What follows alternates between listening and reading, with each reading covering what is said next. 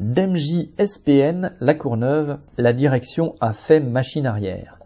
Les 25 salariés de l'entreprise d'MJ SPN de La Courneuve en Seine-Saint-Denis, qui fabrique des pièces de plastique, se sont mis en grève le 22 février pour exiger un licenciement économique avec maintien du salaire à 75% et un chèque pour le préjudice subi. Il y a eu beaucoup de négociations débutées au mois de novembre 2023 pour en arriver là. Une semaine après les élections au CSE, les délégués ont appris que l'établissement allait fermer en août prochain. Des reclassements dans d'autres usines du groupe étaient imposés sous peine de licenciement pour refus de mobilité géographique alors que 95% des salariés ne veulent pas aller sur les autres sites.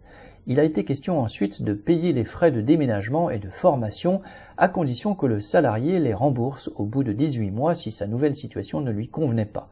Puis le patron a abandonné cette condition, mais les salariés sont restés unis pour réclamer une rupture conventionnelle collective.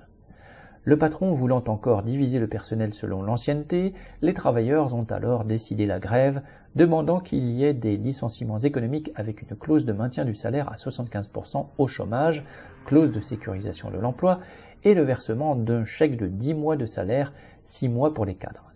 Puisque la direction affirme que la société se porte bien, elle a donc l'argent pour payer. Finalement, mardi 27 février, la direction a fait une proposition qui a été acceptée par les salariés.